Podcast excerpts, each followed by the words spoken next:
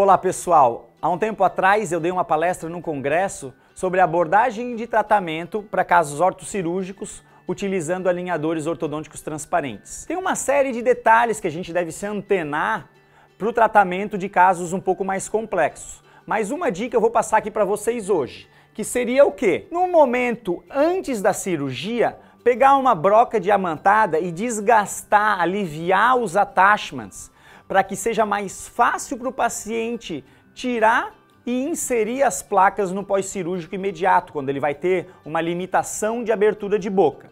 Nesse pré-cirúrgico, a gente também já escaneia o paciente, simula o movimento que o cirurgião vai fazer e já solicita as placas adicionais para finalização do caso.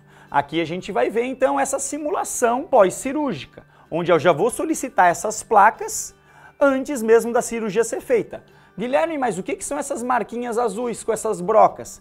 O algoritmo, o software do CleanCheck já definiu que essa attachment está menor do que eu prescrevi lá no início.